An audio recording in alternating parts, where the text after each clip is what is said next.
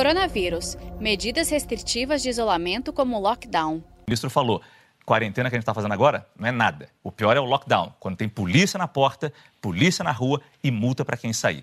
Ninguém quer chegar nesse ponto que ninguém quer chegar nesse ponto, mas a gente tem que saber que se a gente não fizer as medidas colaborativas nesse momento, a gente pode sim chegar nesse ponto. Se a gente não participar, né? Eu acho que é um movimento importante a gente reconhecer que as diferentes regiões do país podem ter momentos diferentes no combate à epidemia a pandemia. O problema é que se a circulação de pessoas entre os estados ela continua acontecendo, essa dinâmica ela muda muito rapidamente, né, Márcio? Então, é, essas questões relacionadas à flexibilização, elas me parecem que no primeiro momento elas são bem temerárias, porque a gente está vendo isso ser relacionado ao cenário político e não necessariamente ao cenário técnico.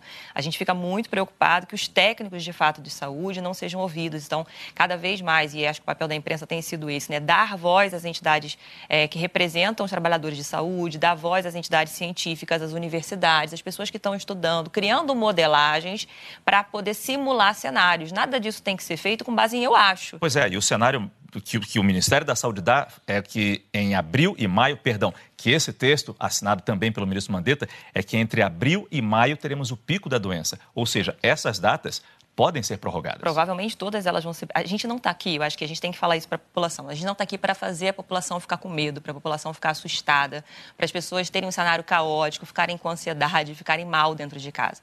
A gente está aqui para justamente falar para a população que o nosso papel como profissional de saúde, nosso papel é proteger a população, é tentar equilibrar as medidas econômicas com as medidas políticas e fazer com que a política de saúde ela atenda a esses interesses, tanto de cuidado das pessoas, quanto também de não piorar a situação do país. Mas é muito óbvio e muito parece é muito é, claro para a gente, principalmente quem está na linha de frente também está trabalhando com os dados e com os números, que a gente ainda tem insuficiência de dados. Como a gente acabou de falar, a gente não sabe nem quantas pessoas estão na UTI hoje, em cada uhum. lugar. Essa dinâmica dos leitos públicos e privados, ela não é uma dinâmica clara suficientemente para todos. Se precisa de ter uma fila única, se não vai ter uma fila única. Quem está morrendo? Aonde está morrendo? São as pessoas na periferia? São as pessoas tratadas nos grandes hospitais é, que têm capacidade instalada para isso? Onde é que a gente está errando? Onde é que a gente está falhando na política pública? A gente, infelizmente, não tem esses dados com toda a clareza que a gente gostaria de ter. Saiba mais em g1.com.br barra coronavírus.